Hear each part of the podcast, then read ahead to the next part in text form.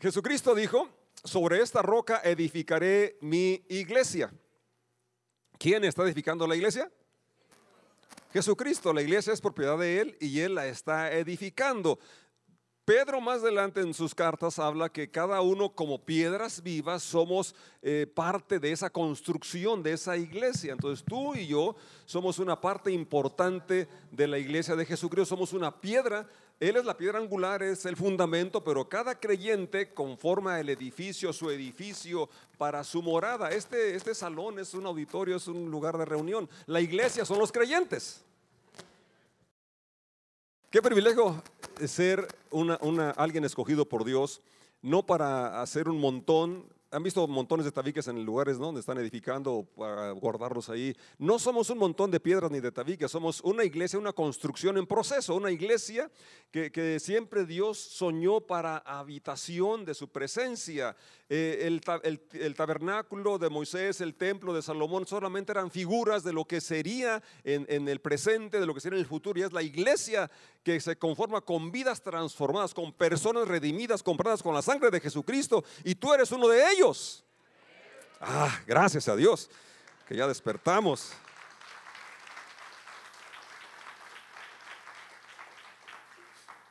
El profeta Geo, Dios lo levanta en un tiempo cuando se estaba dando la reconstrucción del templo que había sido destruido, aquel templo tan, tan magnífico que, se levantó en los tiempos de Salomón con los mejores materiales, eh, con una gran fortuna que David acumuló en, tanto en dinero como en, materiales, y con la sabiduría de Dios en Salomón y los planos que Dios le dio a, David. Ese era un diseño nacido en el corazón de Dios y también dado por la provisión de Dios, eh, que David tenía el corazón en la casa de Dios y hizo una construcción magnífica, pero por la, rebeldía y la desviación del pueblo que se apartaron de Dios, e, ese templo tan magnífico fue saqueado, fue destruido. Literalmente derribaron las piedras. Y entonces en el tiempo de que regresan de la cautividad, porque también el pueblo fue llevado cautivo, cuando regresan de la cautividad empieza la reconstrucción. Y empiezan, como todos, empezamos eh, el, año, empezamos eh, los propósitos, empezamos los proyectos con mucho entusiasmo, con mucha ah, dedicación, pero luego pasa el tiempo y como que van decayendo los ánimos y se, a veces se olvidan las, tareas, se olvidan las obras. Pues así estaba pasando en el pueblo que había regresado para la reconstrucción y Ageo dice aquí eh, empieza diciendo en qué fecha se, levanta el profeta, o Dios levanta al profeta. Y yo quisiera que leyéramos el capítulo 2, verso, verso 9. Vamos a comentar otros versículos, pero en el verso 9 concretamente dice, la gloria postrera de esta casa será mayor que la primera, ha dicho el Señor de los ejércitos, y daré paz en este lugar, dice el Señor de los ejércitos. Padre, te doy gracias por esta lectura de tu palabra y gracias por tu presencia y por la de cada uno de los que estamos aquí congregados. Yo ruego tu gracia, tu unción sobre mi vida y declaro, Padre, tu Espíritu Santo iluminándonos. En el nombre de Jesús. Amén. Esta palabra es preciosísima porque nos, a veces este nos, eh, en, el caso del, que llega este, esta palabra, uno, de los desalientos que tenía el pueblo es que estaban añorando el pasado, el tiempo de Salomón, y comparaban eh, los tiempos de Salomón con los presentes, y cómo no, se habían regresado de la cautividad, el pueblo asolado, murallas eh, derribadas, piedras regadas, templo destruido. Y cuando empezaron a construir dijeron, pero ¿esto qué es? Comparándolo con lo anterior. Gracias, ingeniero. Le bendiga a Josué que está atento aquí para que no se me acaben las pilas. Entonces, eh, a veces cuando comparamos cosas puede llegar un, cierto desánimo, desaliento, ¿sí? Si pasaste un tiempo bonito, bueno, y luego dices, hoy me está yendo mal, y, parece que se augura o se profetiza que vienen cosas peores, y puede llegar cierto desánimo, desaliento, y, puedes abandonar la tarea, puedes eh, estancarte, estacionarte. Y es lo que estaba pasando con los hebreos en este momento, que recordaban la gloria anterior, y decían, pues es que esto qué es, esto no es nada comparándolo con, lo anterior. Y precisamente por eso la, palabra Dios, fíjate qué, precisa y quisiera que la proyectaran de nuevo para que señalar esto que, el, que Dios está hablando a través de Ageo. la gloria futura, la futura gloria de este templo será mayor que qué? ¿Quién lo dice? Así es, no eran palabras de, Zoroabel o de Ageo, sino que eran las palabras del Señor de los ejércitos celestiales. Y se identifica con aquel que es capaz de lograrlo. Y, eh, y en este lugar traeré paz. ¿Quién una vez más? Yo, el Señor de los ejércitos celestiales, he hablado. Es importante cuando escuchamos un llamado de Dios, una voz de Dios a nuestro corazón. Yo estoy aquí porque Dios me llamó, no sé tú. Dios me llamó de una forma tan clara, inequívoca, ¿verdad? Que, yo eh, respondí a su llamado y es por eso que, estoy aquí como hemos cantado, ¿verdad? Él, eh, viendo, conociendo mi corazón, cómo es posible que Él me amó, pues así, precisamente por eso Él vino a buscar y a salvar lo que estaba perdido y me encontró a mí. Entonces, recordar esta, esta promesa es importante porque nos habla de cómo lo que viene es mejor que lo que pasó. Si viviste épocas de oro, no importa, vienen épocas mayores que las del oro, que las épocas de oro, porque es la época que te toca vivir. Lo que viene es lo que nos toca vivir y hay promesas de Dios, ¿verdad? De cómo podemos tener fe, esperanza en Dios y aunque eh, la situación que nos rodea pueda ser desalentadora, es decir, el mundo cada vez, la tierra contaminada, Dios, Dios tenga misericordia de los agricultores que le echamos tanto veneno allá para, para matar los zacates y, tanta basura que, que, tiramos y tantas cosas que no podemos negar, ¿sí? que se está contaminando la tierra, se está... Eh, más, armas eh, destructivas y, tantas situaciones que no podemos negar, la inseguridad que vivimos no solamente aquí, sino a nivel mundial, y muchas cosas que, que pueden traer desánimo, desaliento, pero tenemos que mirar una vez más la palabra y como llegó en esos momentos a esas personas, dejar escuchar, hablar, la, escuchar la voz de Dios y luego creerla y actuar en consecuencia a esa palabra. La fe viene por oír la palabra de Dios. ¿Es cierto? Tú oyes una promesa y tú le crees a Dios que Él es veraz, que Él es capaz de cumplir esa promesa. Y entonces das el paso de fe. Eso, eso es lo que trae salvación. Cuando tú creíste que eras pecador y que necesitabas un salvador y que Jesús es tu salvador, que Él pagó por ti, diste ese paso de fe, es que, es que fuimos salvos. Porque con el corazón se cree para justicia y con la boca se confiesa para salvación.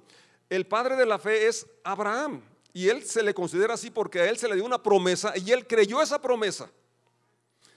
Él no tenía hijos y se le dijo, sin embargo, que él sería padre de multitudes, de muchedumbres. Es más, le dijo, para que tengas una idea de cuántos hijos vas a tener, sal, porque estaba en su carpa, en su tienda de campaña ahí dormido, bueno, acostado, no dormido, y, y sal y para que veas, y así como ve el cielo adornado de estrellas, y si puedes contarlas, así será tu descendencia. ¿Sí? Tenemos que salir nosotros de nuestra burbuja, que nos limita a ver o dejar de ver las circunstancias y ver lo que Dios nos promete. Dice, si las puedes contar, así será tu descendencia. Entonces, tenemos que, y Abraham creyó, y, creyó sin tener hijos. Y fíjese, el primer hijo que le nació, le nació a los 20 años después de que se le dio la promesa. Y por eso se le llama padre de fe, porque él creyó la promesa de Dios, que Dios era capaz para cumplir aquello que le había prometido. Por eso se le llama padre de la fe. Y creyó en la esperanza contra esperanza, porque él ya estaba anciano y su, su esposa también ya estaba anciana. Y es que cuando Dios nos da una promesa, una palabra, una visión, y esa, esa promesa, esa visión no está centrada en nuestra capacidad, sino en la capacidad de Dios. Si, si es algo que tú puedes hacer, bueno, está bien, pues hazlo. Pero si es algo grande, es algo realmente que requiere la intervención de Dios, si es de Dios, Dios lo va a realizar. ver Entonces, Él dice que Él está construyendo su iglesia. ¿Así es? No es mi trabajo de pastor ni, ni el tuyo, sino es el trabajo de Dios. Mi trabajo es permanecer donde Dios me colocó. Así es. Las piedras que llegamos primero nos toca recibir el peso de las que van llegando. Así que no estés quejando. Dale gracias a Dios que estás allí como un cimiento, como una columna, como un sostén para recibir los que vienen y más van a, más van a llegar. ¿Y, y sabe qué, sabes qué determina el tamaño del edificio? El tamaño del cimiento. La capacidad de los cimientos. Si tú eh, esperas que Dios traiga eh, multitudes, que traiga más personas, porque yo tengo amigos y familiares que quiero que Dios los traiga, que me gustaría que estuvieran aquí. ¿Y tú? Entonces, si queremos que haya más gente aquí, tenemos que tener cimientos más profundos, más sólidos. Y tú y yo somos llamados a hacer esos cimientos. ¿Le entras? Entonces, créele a Dios, creámosle a Dios. La gloria postrera, lo que viene es mejor que lo que pasó. ¿La crees? Dilo conmigo, la gloria siguiente, futura, es mejor que la que viví.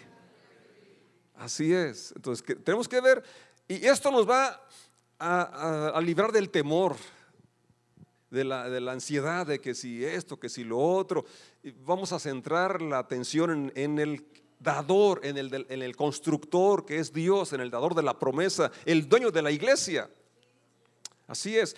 Entonces, e, este pasaje está hablando en versos anteriores de cómo el Señor va a intervenir y cómo eh, la parte nuestra es la que, la que le tocó a Zorobabel, la que le tocó a Josué, y es esforzarnos y hacer aquello que se nos ha llamado a hacer, aquello que sabemos hacer. Dios no te va a pedir que hagas algo que no sabes hacer o que no puedes hacer. Dios nos dio a cada quien capacidades, talentos para que los desarrollemos, para que los utilicemos. Y al utilizarlos, entonces, al, ver que eres buen administrador, Dios te va a dar más talentos. Así es. Entonces, eh, dice el verso 4, el mismo capítulo. Bien. Verso 3, capítulo 2, verso 3. ¿Quién ha quedado entre ustedes que haya visto esta casa en su gloria primera? Y cómo la veis ahora. ¿No es ella como nada delante de vuestros ojos? Pues ahora, Zorobabel, esfuérzate. Fíjate, es la primera palabra que, encuentro para mí y para ti, esfuérzate. tienes, si tú quieres ver que tus hijos, que, tus familiares, parientes, eh, amigos, vecinos conozcan a Jesús, entonces esforzarte.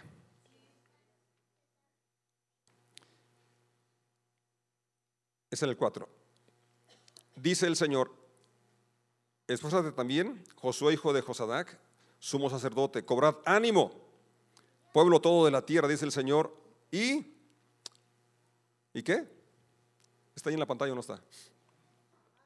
Ah, perdón, pon en la, en la, Reina Valera que estoy leyendo para, para irnos a la par.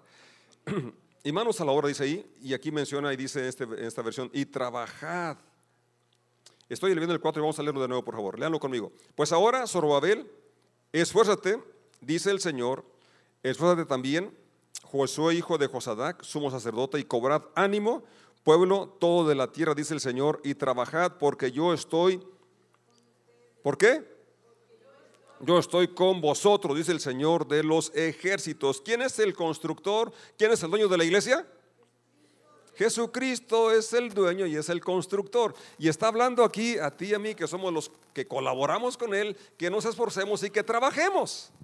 Que trabajemos en la construcción. Esto lo dice el Señor de los ejércitos celestiales. Una vez más se identifica quién va a estar con nosotros. Es el creador, es el poderoso, es el, es el que para, que para Él no es nada imposible. Tú y yo somos limitados, pero Dios es ilimitado en recursos, en, poder, en capacidad. Él no tiene límite, no hay nada, ¿verdad?, que, pueda eh, limitarlo. Dice el verso siguiente, verso 5. Según el pacto que hice con vosotros cuando salisteis de Egipto, así mi espíritu estará en medio de vosotros. No temáis. Si algo paraliza al hombre es el temor.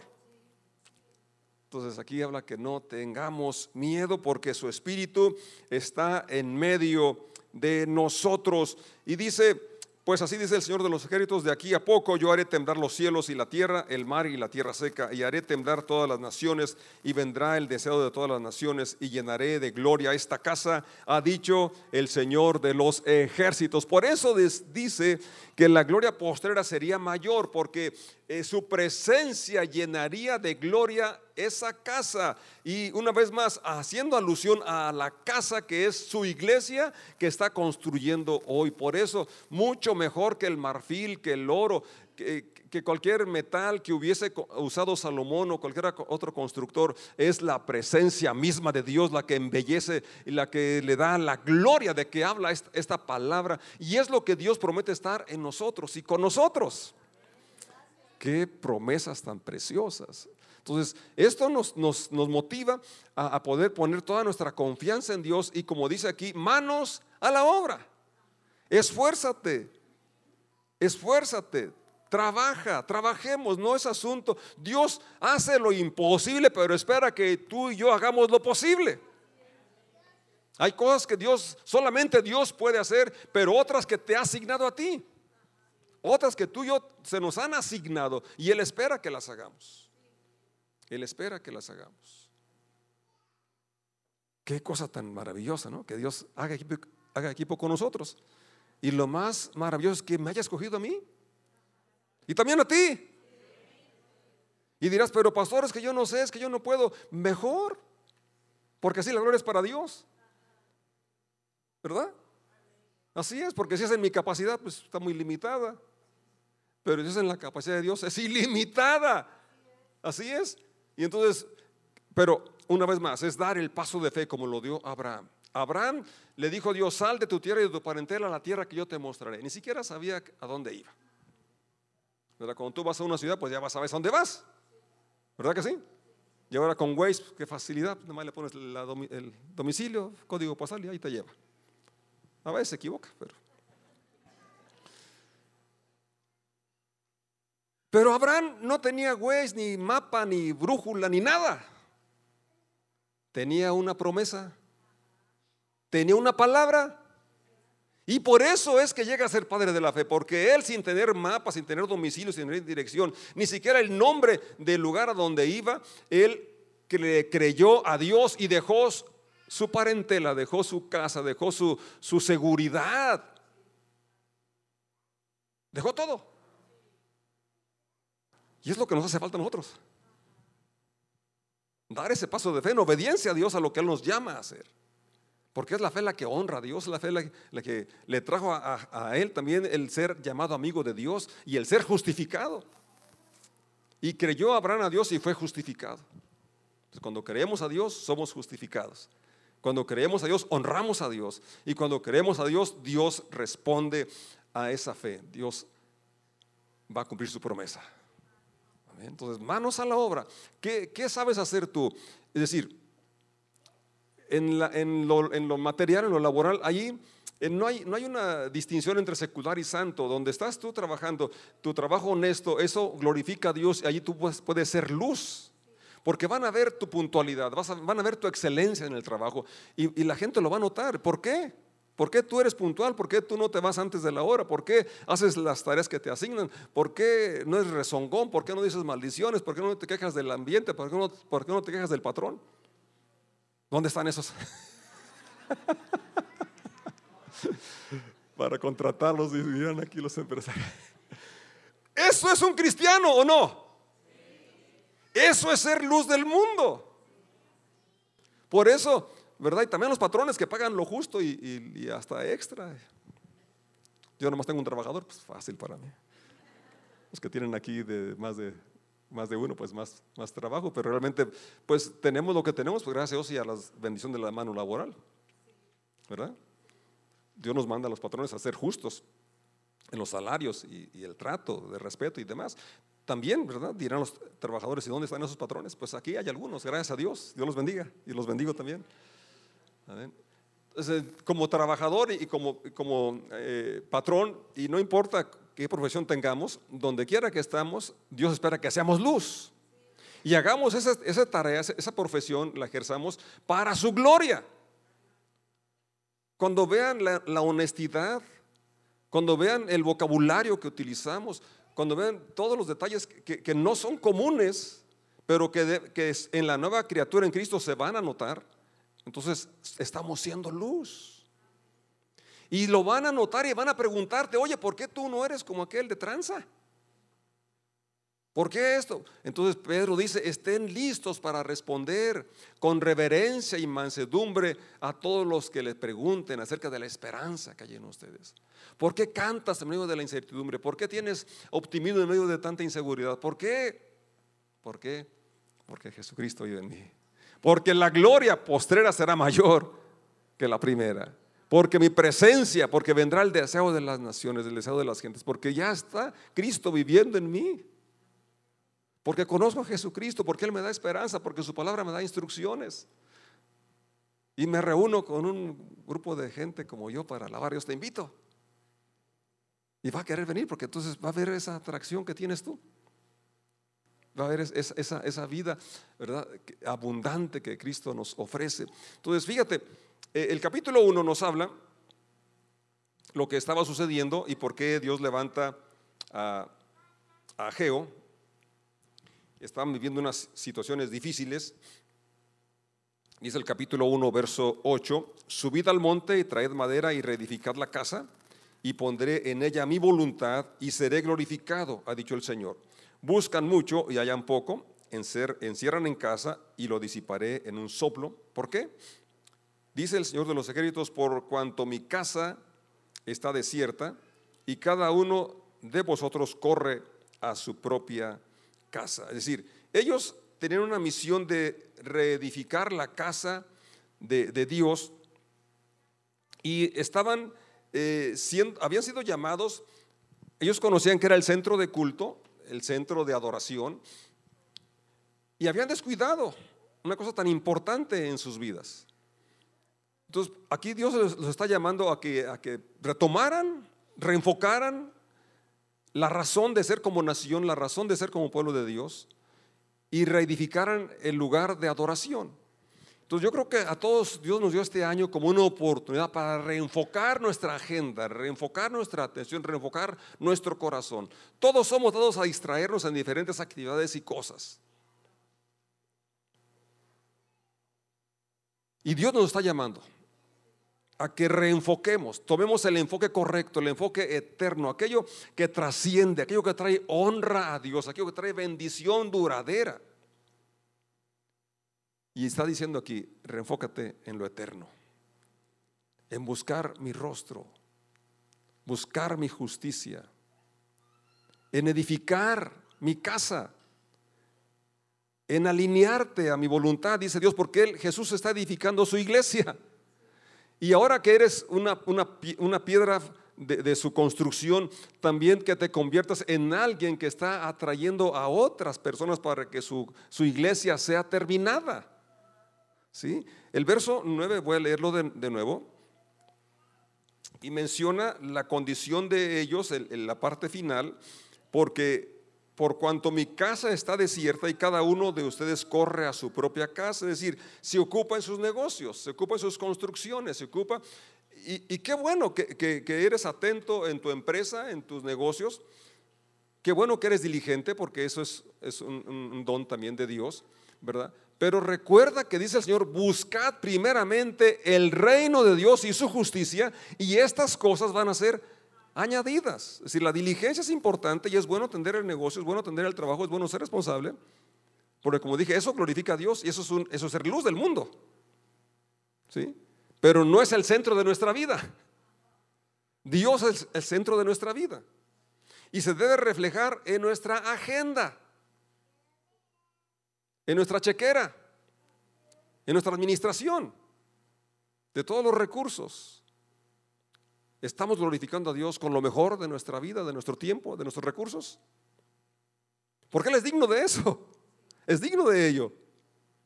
Él nos dio lo mejor, nos dio su todo. Y espera que su iglesia sigamos su ejemplo, sigamos su inspiración. Entonces Dios nos está dando esta oportunidad en este, este, este año que recién estamos iniciando para que podamos reenfocar nuestra atención a Él, a su causa y todos en, el área de, trabajo donde estamos eh, trabajando durante la semana, recordemos que ahí en nuestro, en nuestro, trabajo vamos a glorificar a Dios, siendo excelentes en lo que hacemos y aprovechando cada oportunidad para hablar de Jesucristo. Amén. Pero además, tú tienes talentos, tú tienes dones que puedes utilizar para que ah, nuestras reuniones sean excelentes, sean mejores. ¿Sí? Para que los equipos estén completos.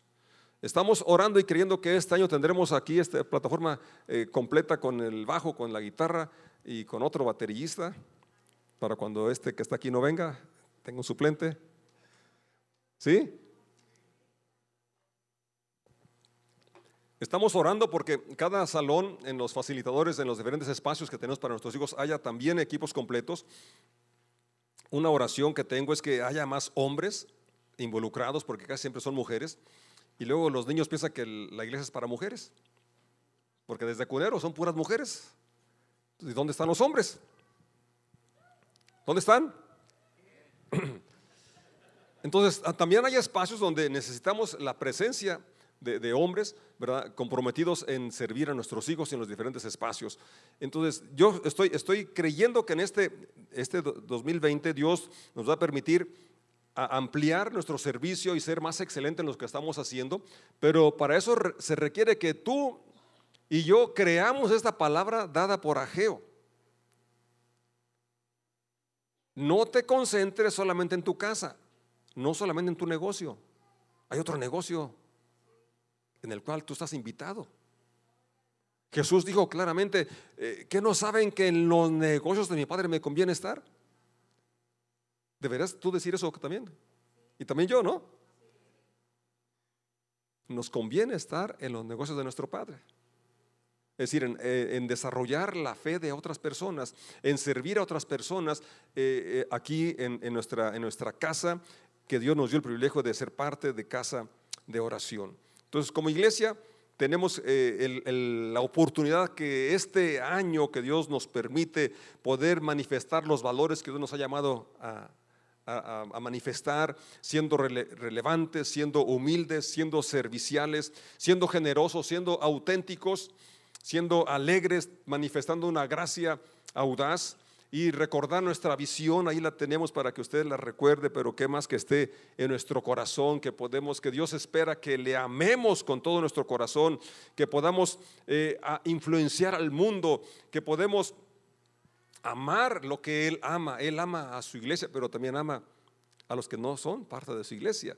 Y por eso tenemos como, como reto poder tener un, ambiente, tener una, congregación donde las personas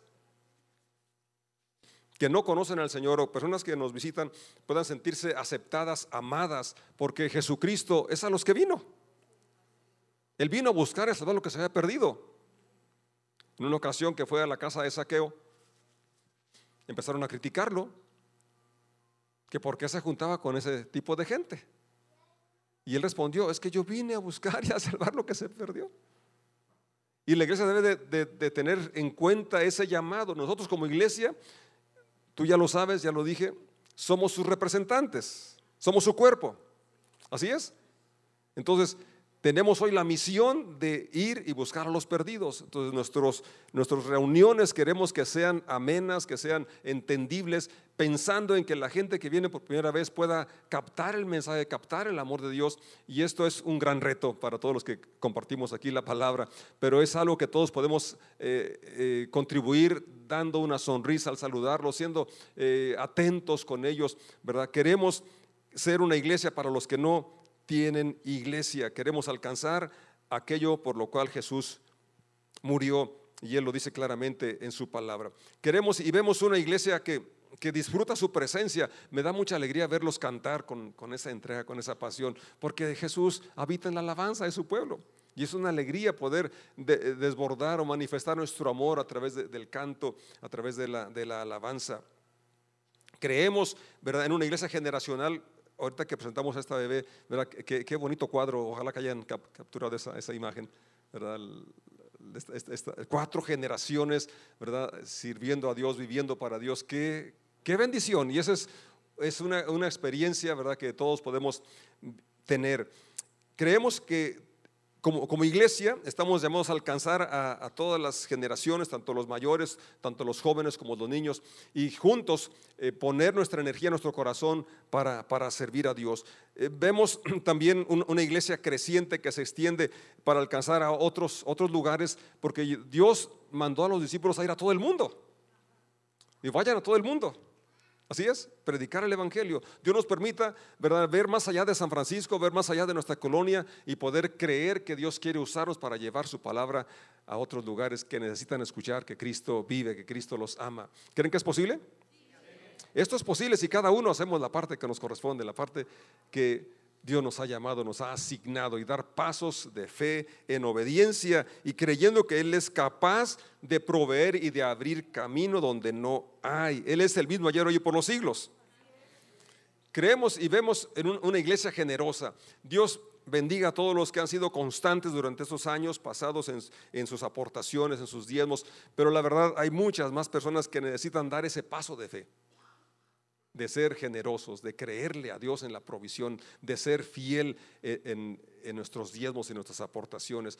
esto es algo que yo, yo veo, yo, yo creo que Dios va a, motivar que cada uno de los que hemos dado este paso de fe y obediencia, vamos a manifestarlo también al ser constantes, consistentes en nuestras aportaciones eh, económicas para poder ser bendición para otras personas como lo hemos sido hasta el día de hoy. Y creo que hay muchos más retos que Dios nos va a permitir enfrentar en este año.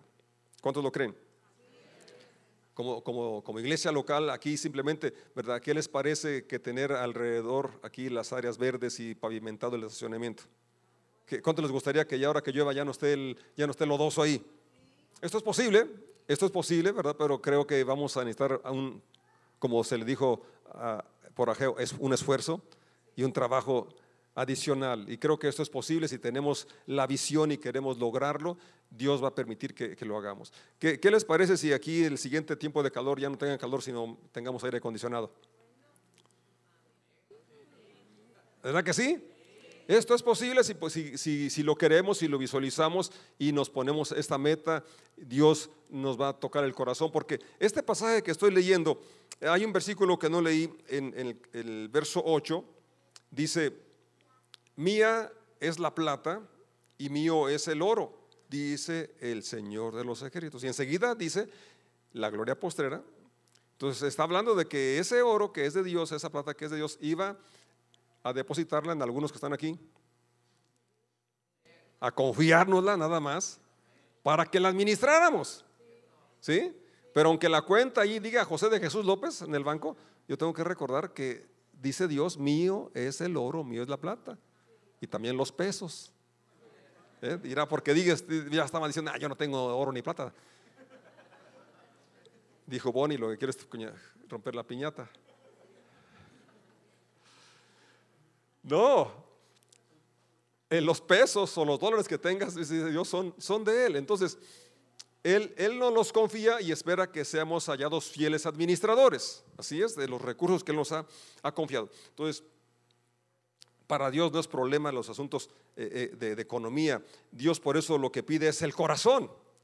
Porque cuando tenemos el corazón en Dios y en su causa, podemos aportarlo, ¿verdad? Con una confianza, con una fe de que Dios va a proveer y que aquello que estamos invirtiendo va a dar un fruto que glorifique a Dios, que alcance a otras, a otras personas. Entonces, yo creo que en este año podemos ver más allá de las limitaciones que, que estemos enfrentando o de lo que se esté eh, augurando o profetizando como un año difícil. Yo creo, yo les invito a que ustedes y yo podamos ver la palabra de Dios y poder ver el futuro con optimismo, con fe, en todos los aspectos, y también como iglesia, que usted pueda ver, eh, visualizarse que antes de que se acabe este año eh, tengamos que comprar más sillas.